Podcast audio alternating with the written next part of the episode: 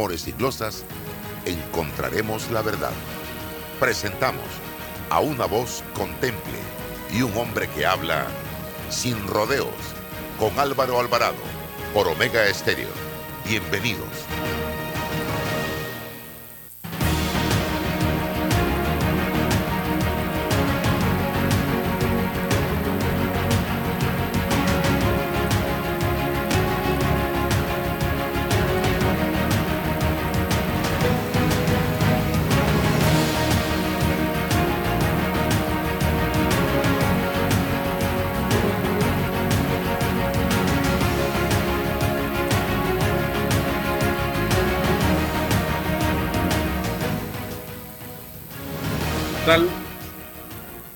¿Qué tal amigos? Bienvenidos. Listos ya en este inicio de mes, el octavo mes del año, mes de agosto. También inicio de semana, lunes. Mes para analizar lo que está sucediendo en el país. Vamos a tener también a Pedro Meilán. Usted me avisa cuando se conecten. Eh, para ver el tema de la canasta eh, básica, el control de precios. Le pregunto a César y a Rolando si no se inscribieron como candidatos independientes. Faltamos, no, lo, fuimos lo único que faltamos. Yo llegué un minuto tarde. Llegué a, las 12 y 1. Sí, no pude. No pudo, no llegó a tiempo. No llega a tiempo. Pero, comienza esto, yo quiero y fue una reflexión que hice en un video que colgué en redes hace unos momentos. Eh, miren todo lo que ha pasado en el mes de julio en Panamá, producto de la acumulación de factores que nos llevaron a eso. Y la matriz no es otra cosa que la corrupción. Y es lo que siento que va a quedar ahí rezagado en el debate y la discusión porque los va a agarrar cansados a los protagonistas en una mesa donde no están todos los actores de la vida nacional y donde tipo chiquito o pelado, eh, Rofión del barrio dice si, si ellos vienen yo me llevo la manilla, el bate y la pelota. Y yo creo que el país es mucho más que esos tres grupos que estaban representados allí en esa mesa y que tienen sus méritos, no se los voy a quitar, porque los educadores, los trabajadores, los representantes de la comarca tienen sus méritos en esta lucha que se llevó a cabo en el mes de julio, pero no son la expresión total de la población panameña, que está integrada por distintos sectores, incluyendo al sector empresarial, que debe estar en la mesa. Yo no voy a declinar en mi aspiración de que el sector empresarial esté en la mesa y sea parte de la solución de los problemas y no del problema. Pero yo decía hoy, y lo pongo sobre la mesa, uno, siento que muchos de los temas que se han discutido en la mesa su respuesta es muy superficial y no estamos yendo al fondo de del problema. El tema de la canasta básica, en unos meses usted verá que ese, eso es insostenible, el tema de la regulación de precios. Eso es insostenible. Lo hizo Varela en un momento no sé cuántos productos y al final quedaron dos o tres o cinco. Eh, hoy eso no es sostenible en el tiempo y hay que buscar los mecanismos para enfrentar las distorsiones que tiene el mercado actualmente en este país, tomando en consideración el impacto que recibimos de la crisis mundial que vivimos hoy día y más aún el frenazo que le pegamos a este país durante la pandemia, que estuvo prácticamente cerrado. Hoy hay que tomar en consideración lo que sigue pasando en Ucrania y Rusia. Hoy hay que tomar en consideración el tema del combustible, los fletes, una serie de elementos importantes y ahora la tensión que hay entre China y Taiwán producto de que se espera la visita de la presidenta de la Cámara de Representantes, Nancy Pelosi, a Taiwán y China está sumamente molesto por esto. Lo otro, el 5 de mayo es la gran oportunidad de hacer una revolución en este país, apegándonos a las normas de la democracia, porque si nosotros el 5 de mayo del 2024, escúchese bien todo aquel que me está sintonizando en este momento, llegamos a esa urna y seguimos votando por nuestros verdugos, por los principales responsables de que la situación del país haya llegado donde llegó, que usted sabe perfectamente a quiénes me refiero y que han robado, han dilapidado los recursos del Estado y que están allí muertos de la risa y nos quieren dar cátedras, maestrías, doctorados de moral y de que ellos sí saben cómo resolver los problemas de este país cuando ya tuvieron las oportunidades, lo que hicieron fue robar y muchos de ellos están hoy día en, el, en cargos públicos, están robando y están haciendo desastre. Entonces usted tendrá que decir, y yo me voy a parar en este o en, en la 5 de mayo, si, si, si, donde tenga que pararme, con un megáfono, si tengo que hacerlo, y voy a decir, lo que pasó en julio del 2022 no valió la pena, no sirvió de nada.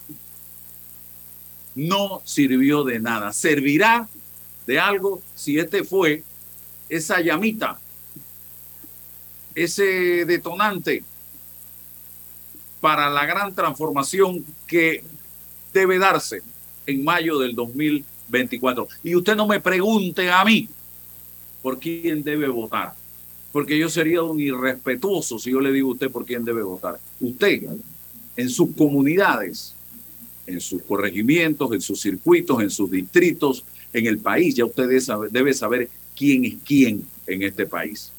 Revise su diputado, lea los periódicos y dése cuenta lo que ese diputado ha hecho durante 5, 10, 15, 20, 30 años, porque hay diputados de 30 años. Y si su vida es la misma, es igual o su entorno ha cambiado para mejor o para peor.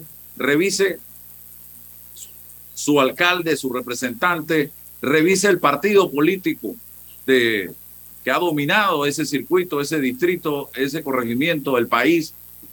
Todo tiene que revisarlo. Usted es sumamente maduro. Ya usted no es un bebé, un niño, para saber qué es lo que más le conviene al país. Repito, y no ande preguntando por quién debo votar. Usted debe saber perfectamente qué es lo que más le conviene al país, tomando en consideración todo lo que ha sucedido en los últimos más de 30 años, estimados amigos que me están sintonizando en este momento. Así que yo les dejo la pelota allí. Si usted no hace nada y usted vuelve a votar por los mismos sinvergüenza corruptos que han estado allí allí y no han resuelto nada, entonces el culpable de lo que está pasando y, y, vamos a tener que salir a protestar contra usted es usted mismo. Es usted mismo y no se esté quejando después porque usted no es ninguna víctima. Usted es responsable de lo que está sucediendo. Si ese día usted gasta tiempo, recursos y tinta para ir a votar por esos mismos sinvergüenza. Debe, dar, debe darle vergüenza a los circuitos, a los, a los corregimientos y a los distritos que vuelven a votar por los mismos que nos han llevado a donde estamos. Rolando y luego César. Bueno, buenos días a todos. Álvaro, César, estimados escuchas. Mira, yo he venido también, coincido en muchos de tus planteamientos, Álvaro, porque realmente los ciudadanos eh, no prestan atención a lo que pasa en su entorno.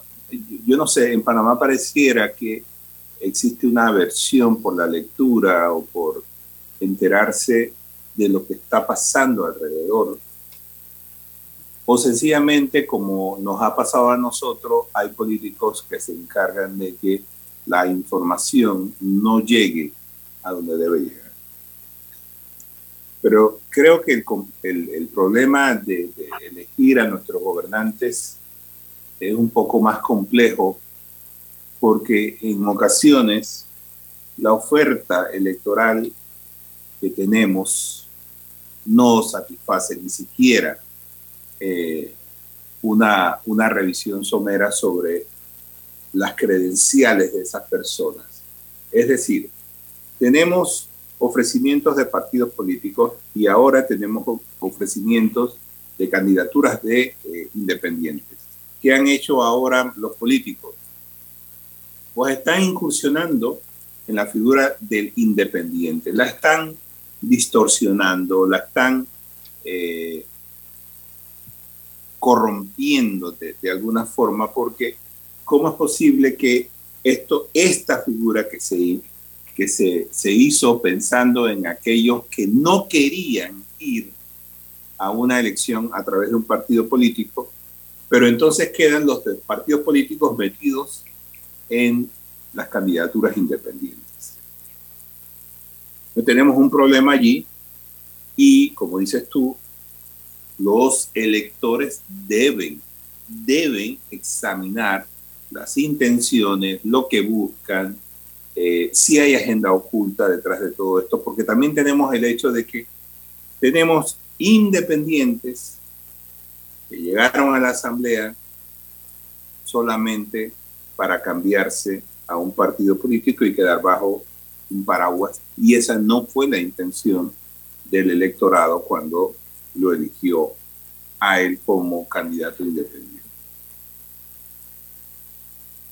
Así que tenemos un problema ya con eso y eso va a requerir que eventualmente el Tribunal Electoral junto con las organizaciones que forman parte de las reformas eh, regulen este asunto o se cambie la figura o o se defina mejor este asunto, porque hay otra cosa que también hace mucho ruido, y es que el que es, el, que pretende ser candidato a diputados, sabiendo que no va a alcanzar los votos, se postula también para representante y para alcalde. O sea, y, son figuras total y absolutamente distintas.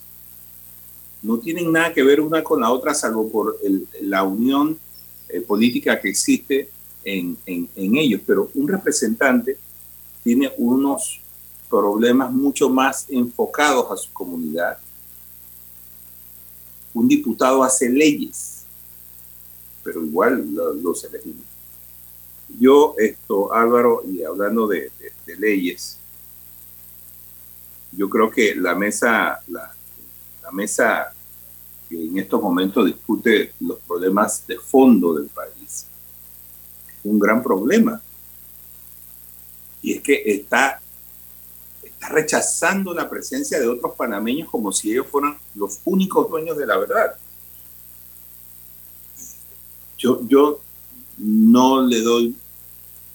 Eh, o sea, la credibilidad queda en duda cuando tú no puedes debatir los, las ideas en una mesa de diálogo. O sea, ¿qué, qué pretenden las, que, las personas que están allí? No, yo no creo, honestamente, Álvaro, que la mejor fórmula para llegar a soluciones solamente sea de un sector del país. Pensemos al revés. Pensemos que los que están en esa mesa son empresarios ¿qué diría el movimiento obrero? O los docentes. Y habría un gran problema, estarían reclamando exactamente lo que hoy se están oponiendo. Entonces, hay que pregonar con el ejemplo. Si tú quieres un país en donde todos los sectores estén representados, tienes que darle cabida, porque no, porque no, no puede ser que hay dos clases de ciudadanos, nosotros y el resto eso no se puede. Y, de hecho es una falta de consideración porque yo estoy seguro que el sector privado, que ha sido motor de progreso en este país, tiene, tiene algo que decir en, esa, en, esas, en esas negociaciones. Y me parece que es un error de los que están sentados allí decirle Ustedes no pueden ahora, después pueden. ¿Y qué tal si no les gusta lo que se acuerda cuando, cuando estén sentados los, los, los, los empresarios? ¿Qué tal si no les gusta? ¿Qué tal si se oponen? No, eh, Rolando, y estos son personas que han estado en una elección, en dos elecciones, muchos de ellos con partidos políticos, y que el Así país es. las ha rechazado. Entonces el mensaje que yo interpreto, me quieren mandar, es que en un gobierno de ellos los empresarios no van a tener ni voz ni voto en las decisiones que se tomen en este país. Y punto. Entonces estaremos viviendo en un país donde no va a existir entonces la opinión de la clase empresarial. Y son ellos los que van a tomar las decisiones y son ellos los que van a decidir lo que va a pasar en este país y se acabó. Eso es lo que yo interpreto. Son excluyentes y no incluyentes. César, Bueno, voy a sustentar mi voto en minoría. Eh, buenos días, buenos días Álvaro, buenos días Rolando, buenos días a todos los que nos escuchan en la mañana de hoy.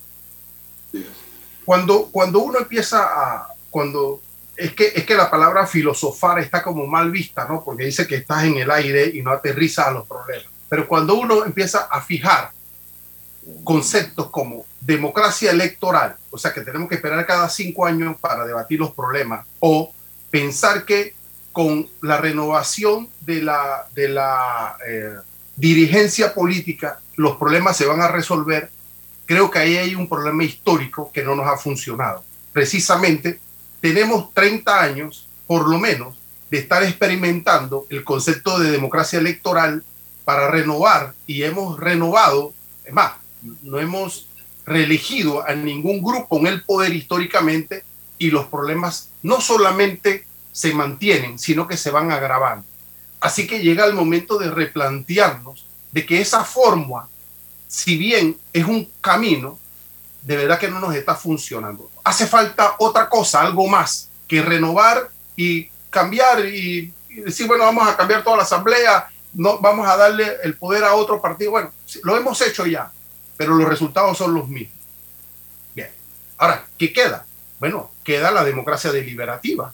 Es la posibilidad de que un actor político, en este caso el pueblo, pueda encarar al poder político para conversar con él los problemas fundamentales de la sociedad. Y eso es lo que ha logrado esta mesa. Una activación de la llamada democracia deliberativa. La posibilidad que un grupo o varios grupos debidamente articulados han encarado a un sector de la, de, del poder, han encarado al poder político y le han dicho, vamos a sentarnos, porque los problemas los tenemos.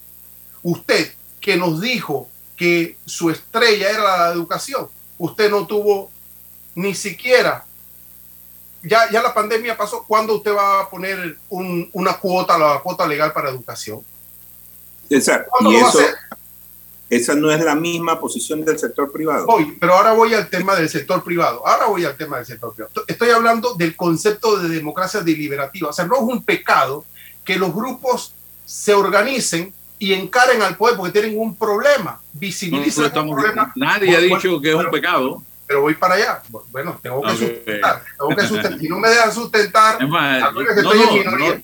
Te estoy aclarando. Na- No. ningún- ni Rolando Bueno, ni yo que- hemos dicho que es un pecado. yo- Yo, aplaudí la lucha y Sí. lo que han logrado. Pero, pero es que, es que Claro. voy a hablar ahora de la invisibilidad del sector privado. Yo voy a abordar ese tema. Yo tengo que abordar. Porque es que, pero primero el hecho, el hecho político es la posibilidad que un sector organizado del pueblo haya sentado al poder político. Porque no se quería sentar.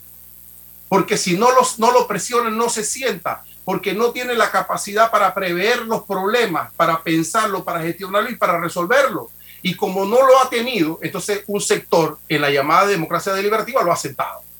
Eso, eso, eso, eso es positivo. Eso es crecimiento porque también hemos criticado la pereza, para ponerlo una parte, de los grupos que no se incorporan en el debate, no llaman. Bueno, ahora lo han hecho. Ahora, los resultados de ese debate y de ese diálogo, eso es otra cosa.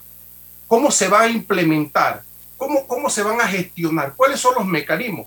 Yo pienso, por lo menos, en, dos o tres cosas. Mire, lo que ha ocurrido ahora mismo es la inercia del poder político de resolverlo. Para el poder político todo sigue bien, el discurso ustedes lo escuchan de la vocería eh, eh, del poder político, todo está bien, todo está normal. Y cuando algo anda mal, entonces es la pandemia, o es el problema de China, o es el problema de Rusia, o es el problema de Ucrania, o es el problema de los costos. ¿Y usted qué hace? ¿Cuál es la, capacidad que usted tiene para poder por lo menos minimizar, reducir los impactos? Bueno, ahora se dio cuenta que puede bajar la canasta básica familiar cuando lo, cuando lo presionaron.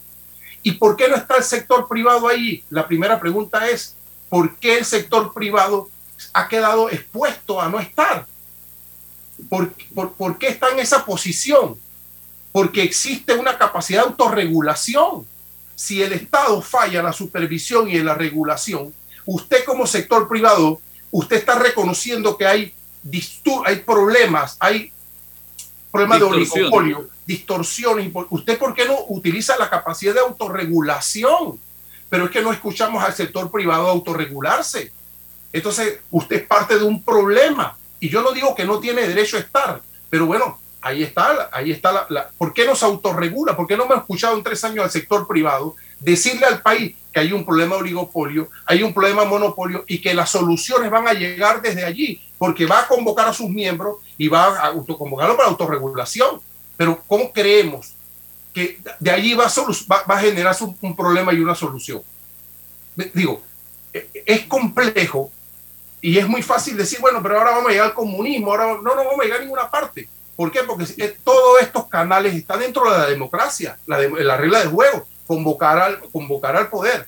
Y, y, las reglas están, nadie las ha cambiado. Tenemos, la, ¿Cómo se van a implementar y ejecutar? Ahí hay, los técnicos nos pueden ayudar. El control de precios, la regulación, la utilidad. Los economistas nos van a ayudar, nos van a tener que ayudar a resolver este problema en la implementación y si, y si se generan leyes, normas, y los que no están de acuerdo van a poder ir a la corte y, atacar por ilegalidad, todo eso va a ser.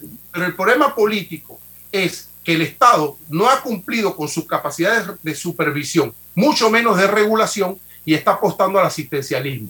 La empresa privada ve impávida ese problema, no lo ataca, no lo gestiona y no promueve una solución desde la autorregulación para minimizar el, asunto.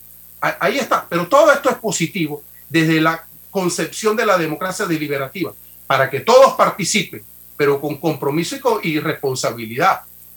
Es una visión holística, integral, pero que requiere un liderazgo, Álvaro, lo hemos dicho. Si el Estado está impávido, inerte, se tienen que activar las cosas. Ah, entró a negociar en desventaja, débil, sin credibilidad, con el fantasma de la corrupción quien negocia así pierde. Por supuesto que sí. Bueno, hay que, hay que, hay que renovar esfuerzos entre todos y, avanzar. En la implementación, estos son puros problemas coyunturales, ¿ah? los que están en esa mesa, puros problemas coyunturales.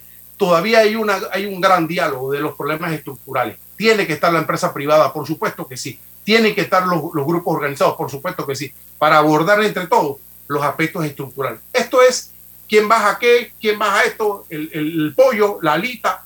Estos son problemas eminentemente coyunturales que se van a tener que implementar, resolver en la temporalidad, en la provisionalidad, a la espera de una solución integral, de un modelo económico, de un modelo político y de también, Álvaro, de un modelo social y ético. Yo lo decía hoy en la mañana que llevaba a mi hija, todo el mundo en la fila, llegó un vivo y se pasó porque tenía que pasar primero a llevar a sus hijos a la escuela porque él, eh, entonces no lo lleves si le estás enseñando ahí que juega vivo es lo que se impone. ¿ya? Eso no lo acomodan los políticos ni lo acomoda la constitución. Es un problema ético, es un problema moral, es un problema que, ¿para qué va a llevar un hijo si en, eh, allí mismo a bocajarro le dice que jugar, jugar vivo, pasarte la fila, es lo que vale? En plena escuela. Entonces, ¿cómo hacemos como sociedad? Es una responsabilidad de, de todos, de los campesinos, de los obreros, de los maestros, de los empresarios, de todos los ciudadanos profesionales y por supuesto de los líderes políticos. César, yo esto, no sé, yo en este asunto de, la presencia del sector privado sí tengo que insistir. porque yo en el sector privado, o sea, cuando, cuando se habla del sector privado, hay una tendencia a pensar que son eh, los grandes empresarios de este país, pero en ese sector también hay pequeños productores. Está la empresa y la microempresa, la, la, mediana y la microempresa. Esa gente también sufre el tema de la falta de educación, de el costo de insumos alto. Ellos, yo los he escuchado decirlo. Es decir, no se diferencia mucho de la gente que necesita comprar productos. Nosotros compramos productos terminados, muchos de ellos tienen que comprar insumos para producir esos, esos productos. Y se quejan, se quejan igual. Entonces, tienes que sentar a esos empresarios enfrente y decirles la verdad, así como lo han hecho eh, eh, eh, ellos, los que están en la mesa, y le han dicho sus cuatro verdades al gobierno que está allí presente, que como bien dices, ha entrado en debilidad, pero ha sido su culpa, porque esto no es que no se lo hayan advertido. Nosotros venimos desde hace mucho, mucho tiempo, no en este gobierno, desde hace mucho tiempo, diciendo, oye, aquí hay muchos problemas. ¿Cuándo se van a hacer? Mira, el tema, Rolando, Rolando pero vamos a ver, vamos a ver, Rolando, ¿qué hacemos con los monopolios, los oligopolios, los medicamentos? Digo, eh, tú, tú, sí, digo, yo estoy de acuerdo contigo, hay un problema de los, sí, sí, sí, y es que es el motor fundamental de la economía, el, sector privado, y, y, y, el, el sector público tiene que promoverlo, tiene que incentivarlo, tiene que abrir el mercado Estoy de acuerdo totalmente con eso, ¿ah? totalmente de acuerdo. ¿Por qué? Porque si no hay sector privado, entonces vamos a llevar una montaña de subsidios y de pesos eso es insostenible. Sí, pero ¿cómo hacemos desde, desde los gremios de, desarrollo económico del sector privado?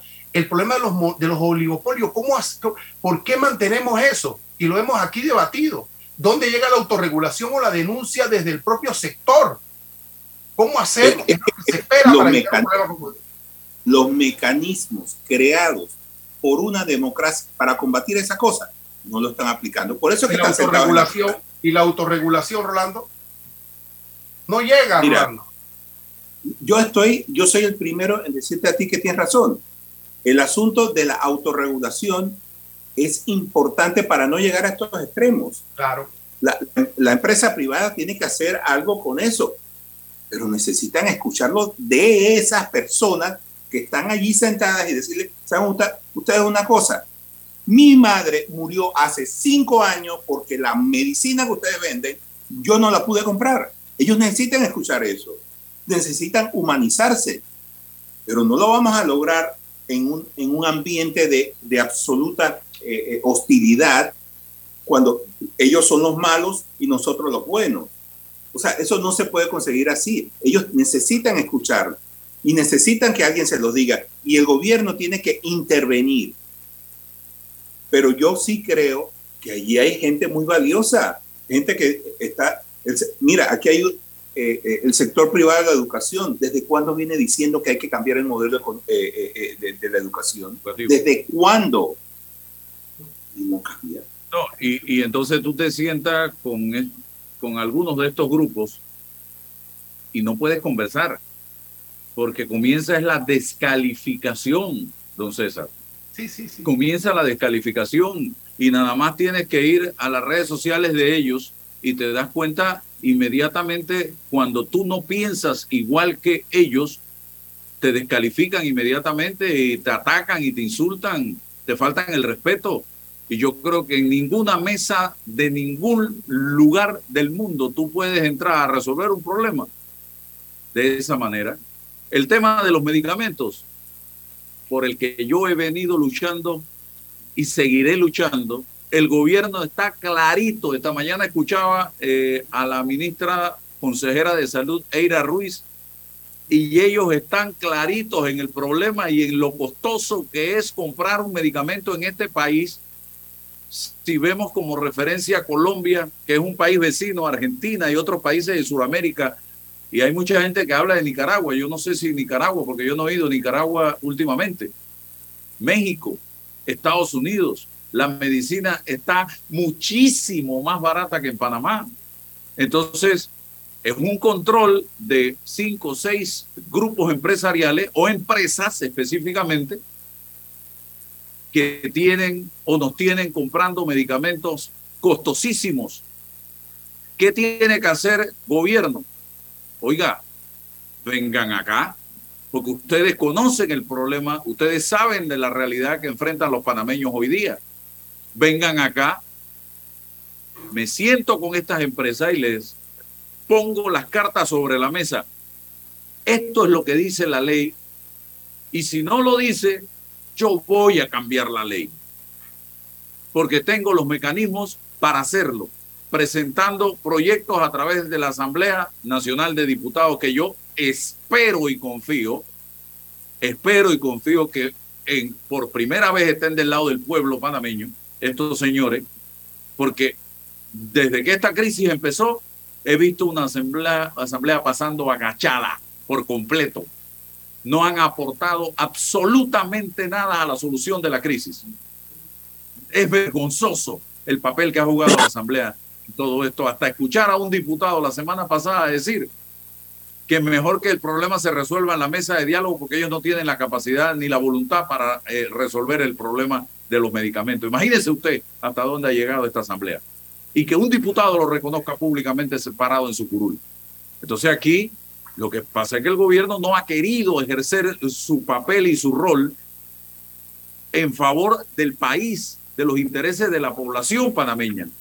Y se fueron, fue a Medixol, con ese cuentito y e, e, e, esa estrategia de Medixol que no resuelve nada, porque eso es una curita, una curita en un cáncer terminal. Así de sencillo. Eso no resuelve nada.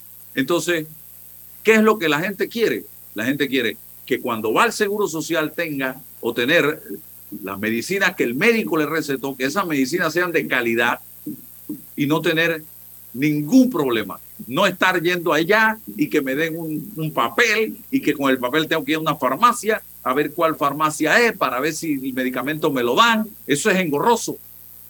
La otra, que en el Ministerio de Salud también existan las medicinas que el país, el pueblo panameño necesita.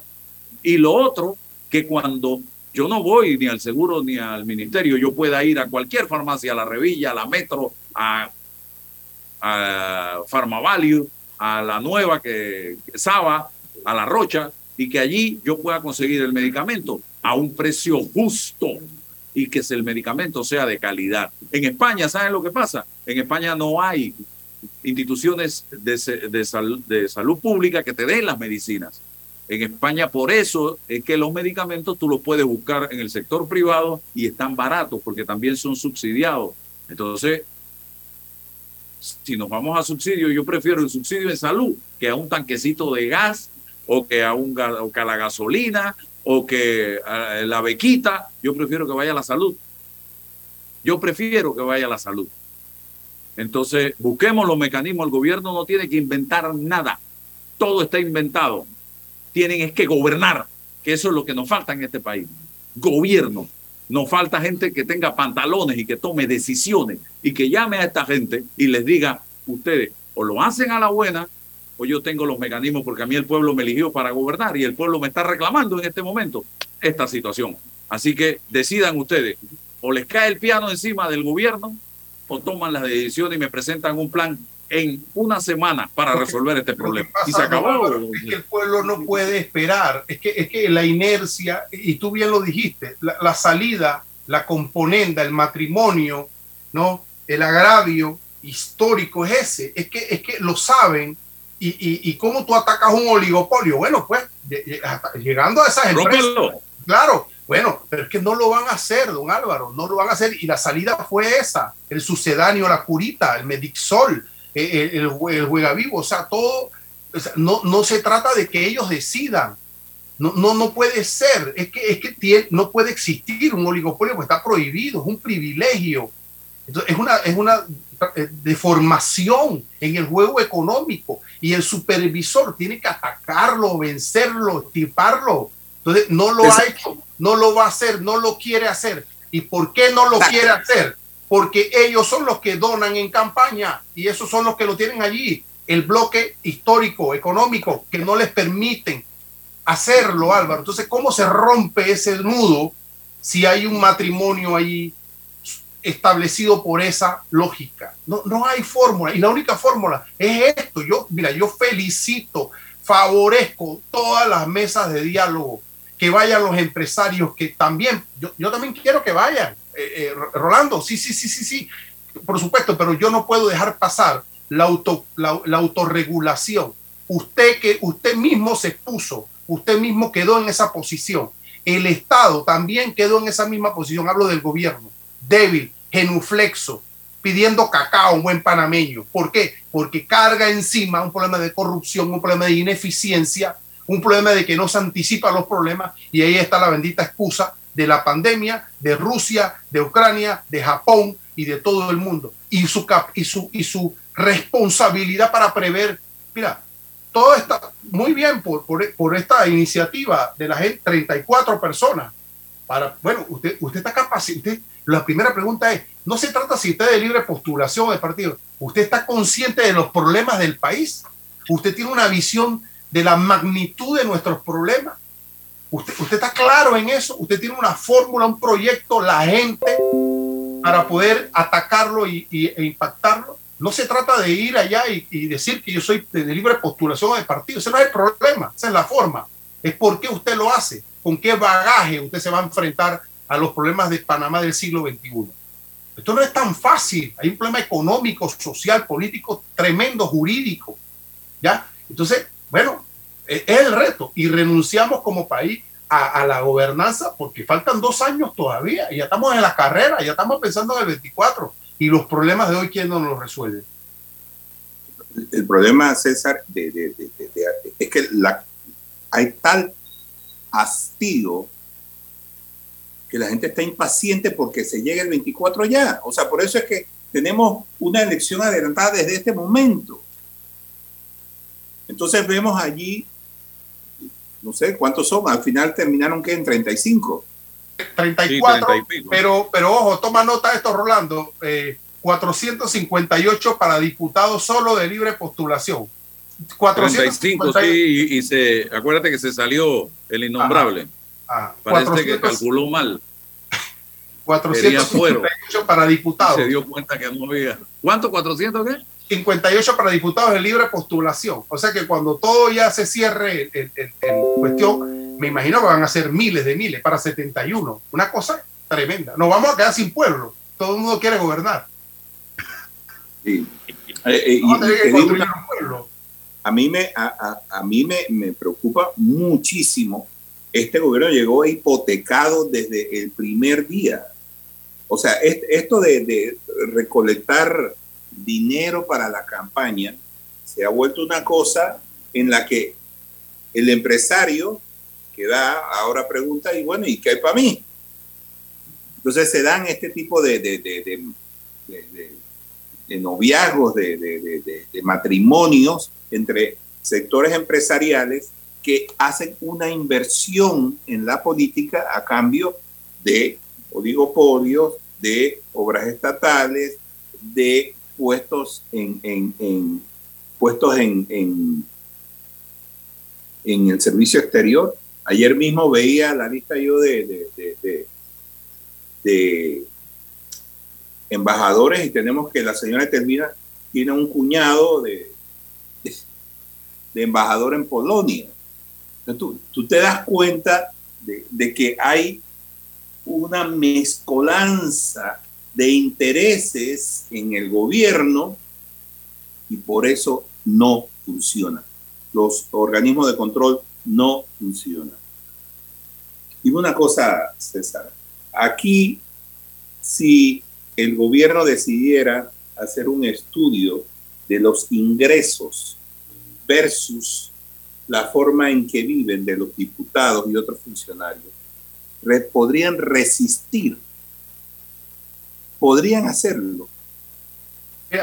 es una tremenda pregunta porque eh, ahora viene una mesa de corrupción, ¿no? Y a mí me da, que con mucha tristeza eh, risa todo esto, la mesa de la corrupción. Mire, usted no tenía una mesa para eso. Lo primero que usted tiene que hacer es agarrar el código y, y ponerle 20, 25 años a todos los delitos contra la administración pública, de salida. Tan, la primera medida, porque eso es un mensaje directo. 20, 25 años en todos los tipos penales, peculado, corrupción, cohecho, todos, todos, 20, 25 y que devuelvan todo lo que se robaron. Aparte, no, no, eso es seguro, ¿no? Eso es seguro. Eso es un, bien, Pero para poder hacerlo, para implementar esa, ese mensaje, ese músculo, entonces usted va al Ministerio Público, usted dice al Ministerio Público, bueno, procurador, aquí está esta dotación económica para que usted construya una fiscalía, pero, de, pero con fortaleza para atacar los delitos contra, contra la administración pública. Fuerte, ¿no? con todo, con peritos, con fiscales, con investigadores. Usted le, le pone el billete a eso.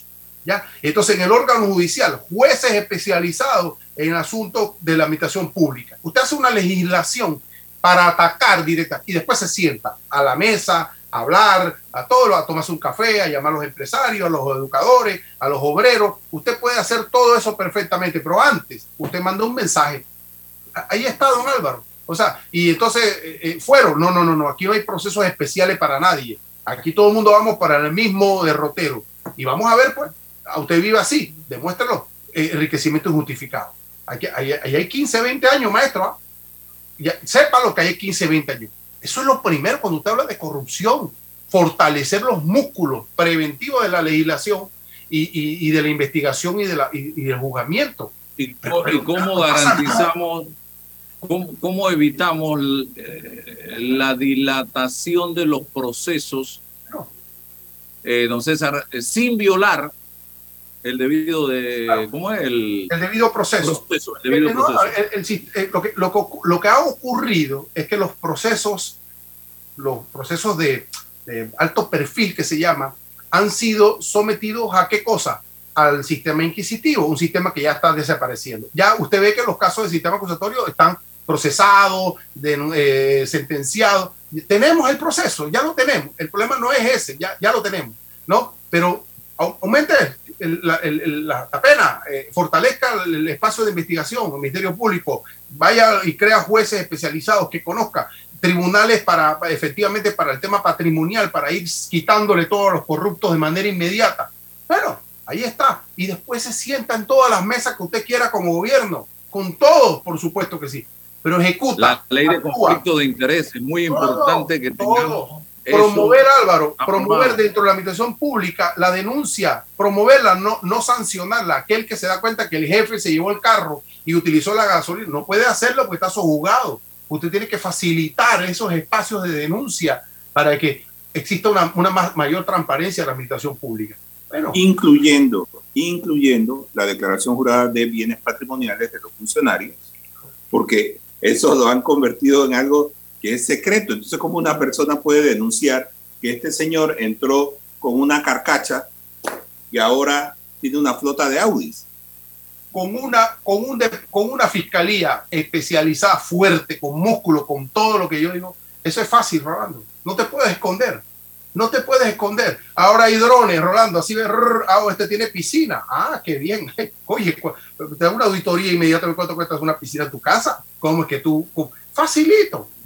Facilito. Que tú no puedas tener a tus hijos, a tu mujer, o a tu esposo, a tus sobrinos, a tus abuelos, abuelas nombrados en la planilla de la asamblea, hombre. Eso no puede ser. Eso es corrupción. Eso es corrupción, señoras y señores. Aquí hay, aquí ah, y hacen otra cosa. Eh, llaman al alcalde nombra, un diputado llama al alcalde, nómbrame a mi esposa ahí en la, en la, en la alcaldía, y el alcalde dice, bueno, tú nómbrame a fulanito acá en la asamblea.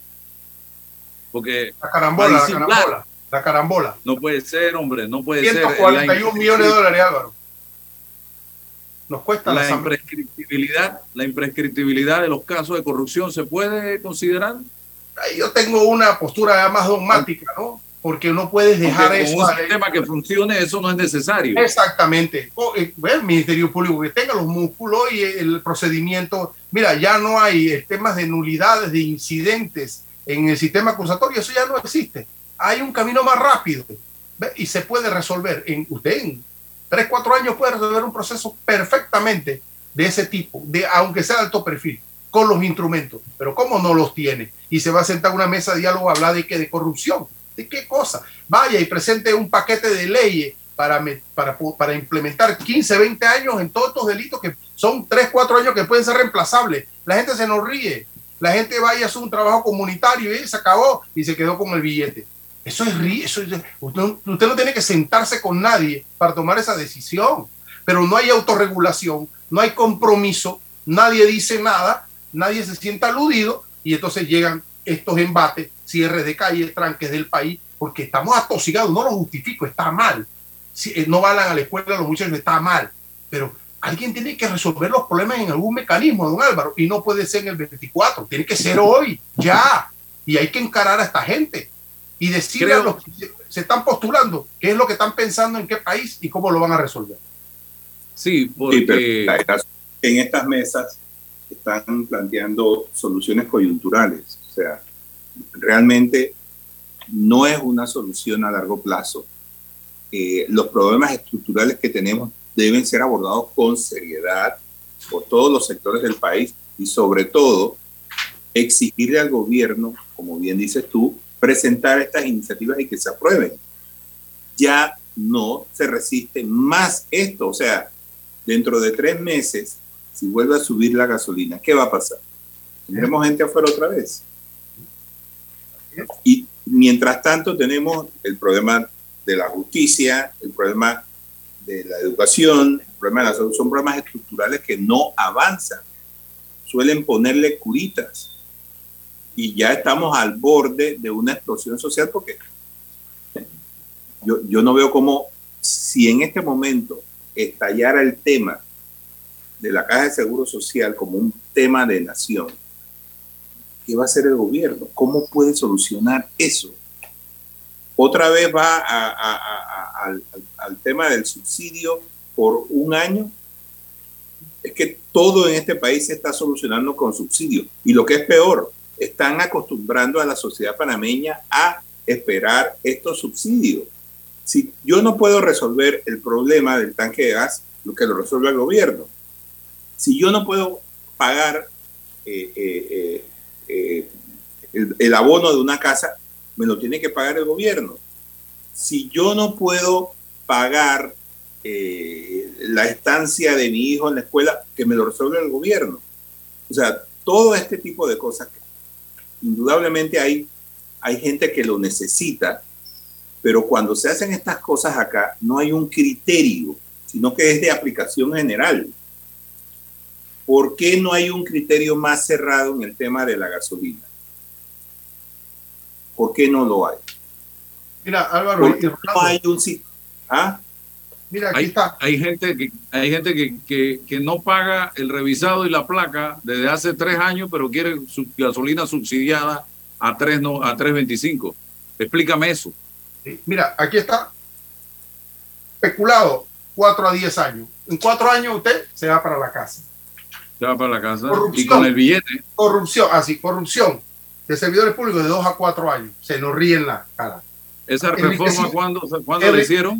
No, este es el código, este es el código actual. enriquecimiento. Sí, pero eso viene de. Sí, pero es que no se cambia. Una reforma que se hizo. Sí, no, no, no, no, no se cambia. No, esa no se cambia, esa se deja. Enriquecimiento injustificado, o sea, 3 a 6 años. Todo lo que es menor de 5 años, usted se va para la casa.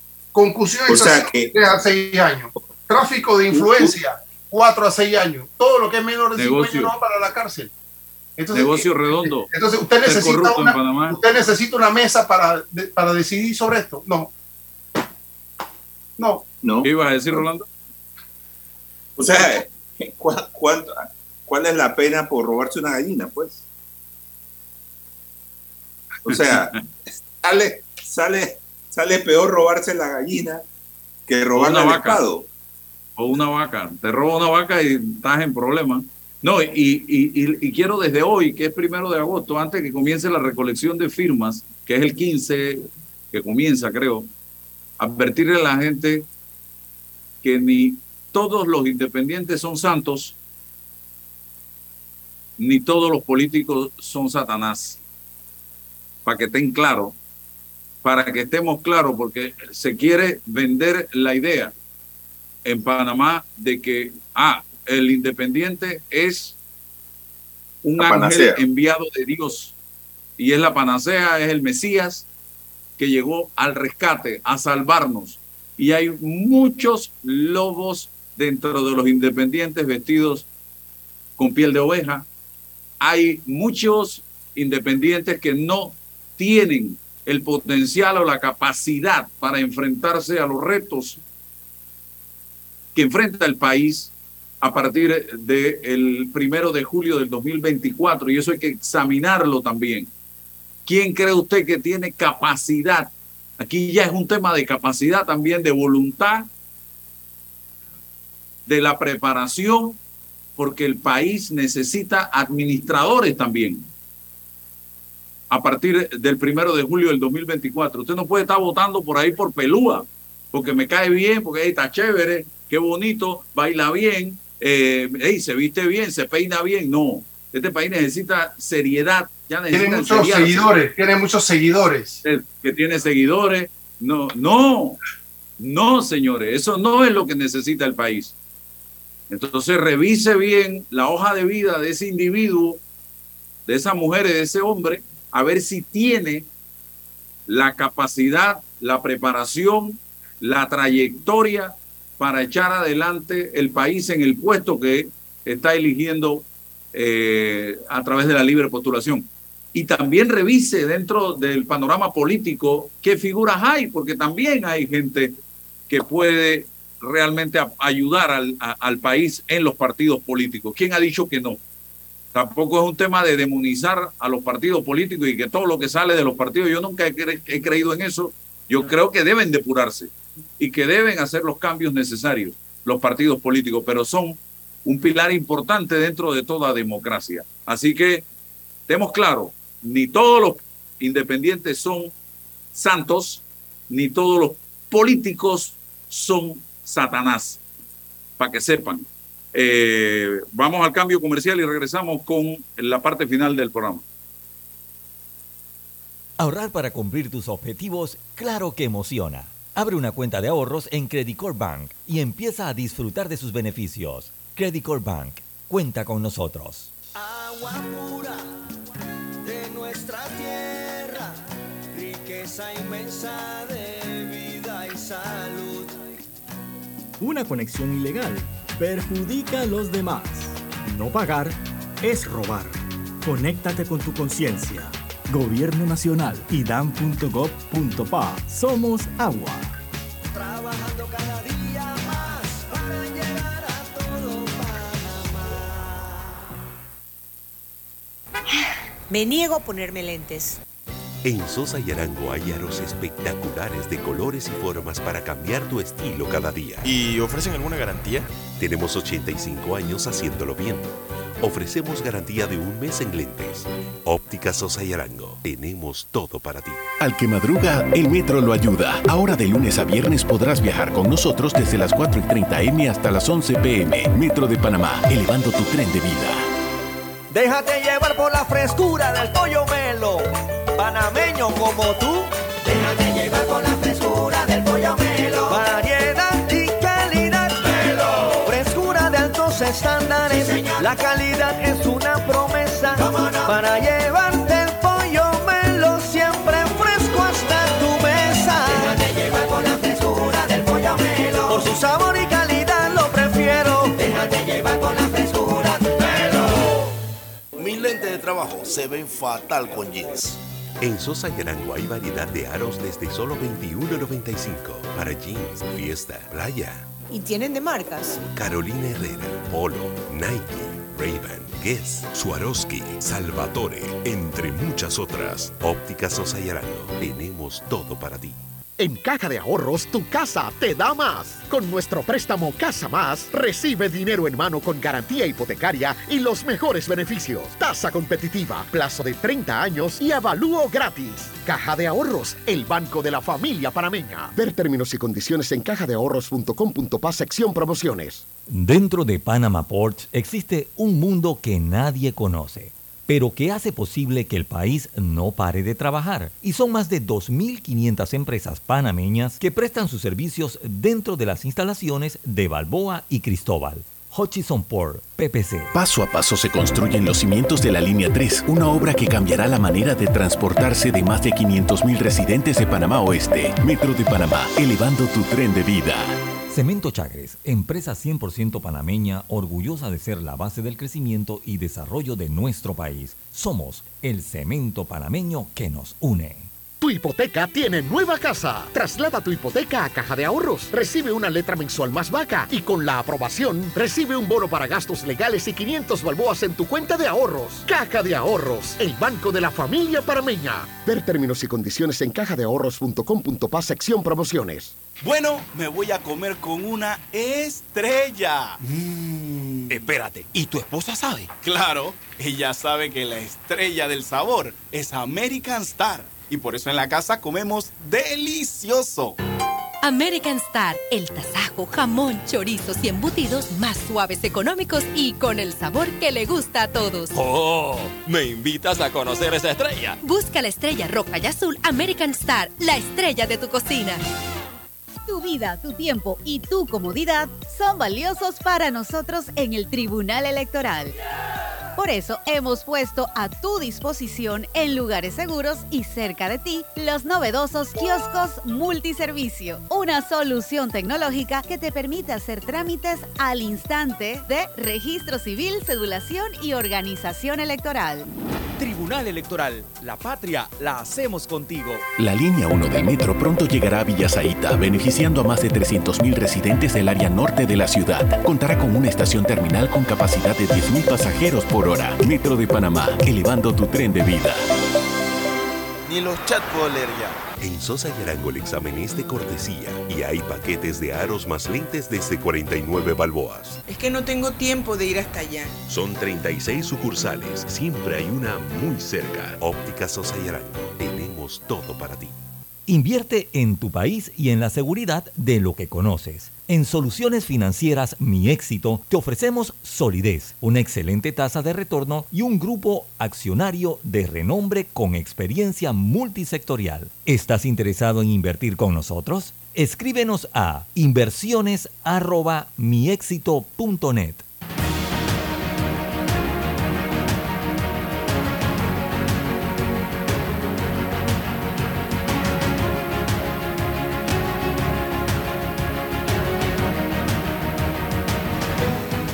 Estamos de vuelta y aquí escribe Raúl Montenegro,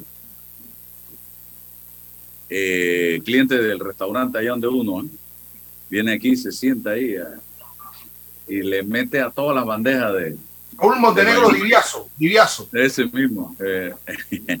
dice, se escucha por ahí, crítica en línea, que la pregunta que se repite en el PRD es ¿dónde está Rubén de León? Nunca en la historia de este partido hubo un secretario general tan recatado y tan mudo. Yo diría que invisible. Si hay una característica de algunos miembros del PRD en esta crisis, es que han logrado desarrollar la invisibilidad. Rubén de León es uno de ellos y dice, en vez de, de león, que le pongan de avestruz, imagínese usted. Puede ser que Y lo tienen en el, en el templo de la contemplación. Y no, y, y, y- y Rubén de León es de la provincia de Veraguas, tierra donde comenzó toda esta crisis y él ha estado totalmente desaparecido del escenario. Otro que ha estado desaparecido es, y esa pregunta también la hago yo y lo hemos dicho aquí en el programa, el presidente del Partido Revolucionario Democrático, que no ha aportado públicamente absolutamente nada a la solución de esta crisis que ha vivido el país. Al único que se le vio por ahí, Álvaro, mejor que no parezca Álvaro. Por favor. al único que se le vio por ahí sentado casi le ponen aire acondicionado, porque yo no había visto a nadie en esa situación, fue a, a Cristiano Adame allá en una... Hay gente que mejor que no aparezca, don Álvaro, por favor, no los llames, no los convoques, no, Y no ayer- los reces. Y ayer se cumplía el aniversario número 41 de la desaparición física de Omar Torrijos Herrera. Bien recordado para unos, mal recordado para otros. Pero que en ese discurso que yo siempre eh, subo a redes sociales de Omar Torrijos cuando hablaba de la fundación del Partido Democrático Revolucionario, decía él en ese momento, PRD, hablaba de una figurita totalmente diferente a la figura que hoy tiene el PRD, que se ha distanciado por completo, por lo menos, de ese discurso que pronunció el fundador de este colectivo político, el ideador de este colectivo político, Omar Torrijos Herrera, que debe estar, siempre lo repito, revolviéndose en la tumba al ver cómo han destruido ese colectivo político que él fundó en base a lo que estamos viendo hoy en día. Así que una reflexión final, César y Rolando. Por mi parte, favorezco todos los mecanismos de democracia deliberativa, la construcción de un sujeto político con capacidad de articularse, de encarar al, al, al poder, eh, al gobierno, de, de, de, promover las soluciones, nada radical, no creo en los radicalismos, no creo en, la, en, la, en, la, en las medidas revolucionarias sin fundamento, sin base, no estamos para eso. La progresión, pero segura, la progresión en, en la seguridad de que se van a ir abordando y atendiendo los problemas y, y, cada uno de los actores dentro de la sociedad, en lo económico, en lo político, tiene que jugar su rol. Hay mecanismos de autorregulación para evitar ponerse en la exclusión, como en efecto ha ocurrido con, lo, con el sector privado. Está tiempo de promover la autorregulación, está tiempo también y es legítimo que exija participar en los debates, muy a tiempo, por supuesto que sí. Y el gobierno, liderazgo, y los que pretenden estar en gobierno y se inscriben para participar, mucha serenidad, prudencia y pensamiento para que yo voy a hacer lo que voy a hacer. Inscribirme para participar con qué base, con qué lógica, con qué proyecto, mucho cuidado con eso. Eh, yo solamente albergo la esperanza de que en la mesa de diálogo finalmente se aborden los problemas estructurales de este país. Son muchos, llevan muchos años enraizados, va a ser eh, una gran revolución para la democracia poder deshacerse de los modelos actuales y volver a ser una democracia participativa en la que todos tomemos parte de las decisiones y no solamente eh, las personas que elegimos para estos cargos, porque eh, la práctica nos ha dicho pues de que no siempre se toman las mejores decisiones. El gobierno debe gobernar junto con su pueblo. No puede distanciarse, no puede divorciarse del, pueblo que lo eligió. Y en este caso, pues yo sí debo insistir en que las personas que están sentadas en esta mesa de diálogo tienen una gran responsabilidad porque hay que abordar los problemas que nos agobian desde hace décadas y tratar de salir de este hoyo en el que estamos precisamente porque no hemos abordado estos temas que son cruciales para nuestra expansión. Gracias, Rolando César y todos ustedes que nos han sintonizado en la mañana de hoy. Que tengan un extraordinario lunes. La información de un hecho se confirma con fuentes confiables y se contrasta con opiniones expertas. Investigar la verdad objetiva de un hecho necesita credibilidad y total libertad. Con entrevistas que impacten, un análisis que profundice y en medio de noticias, rumores y glosas, encontraremos la verdad.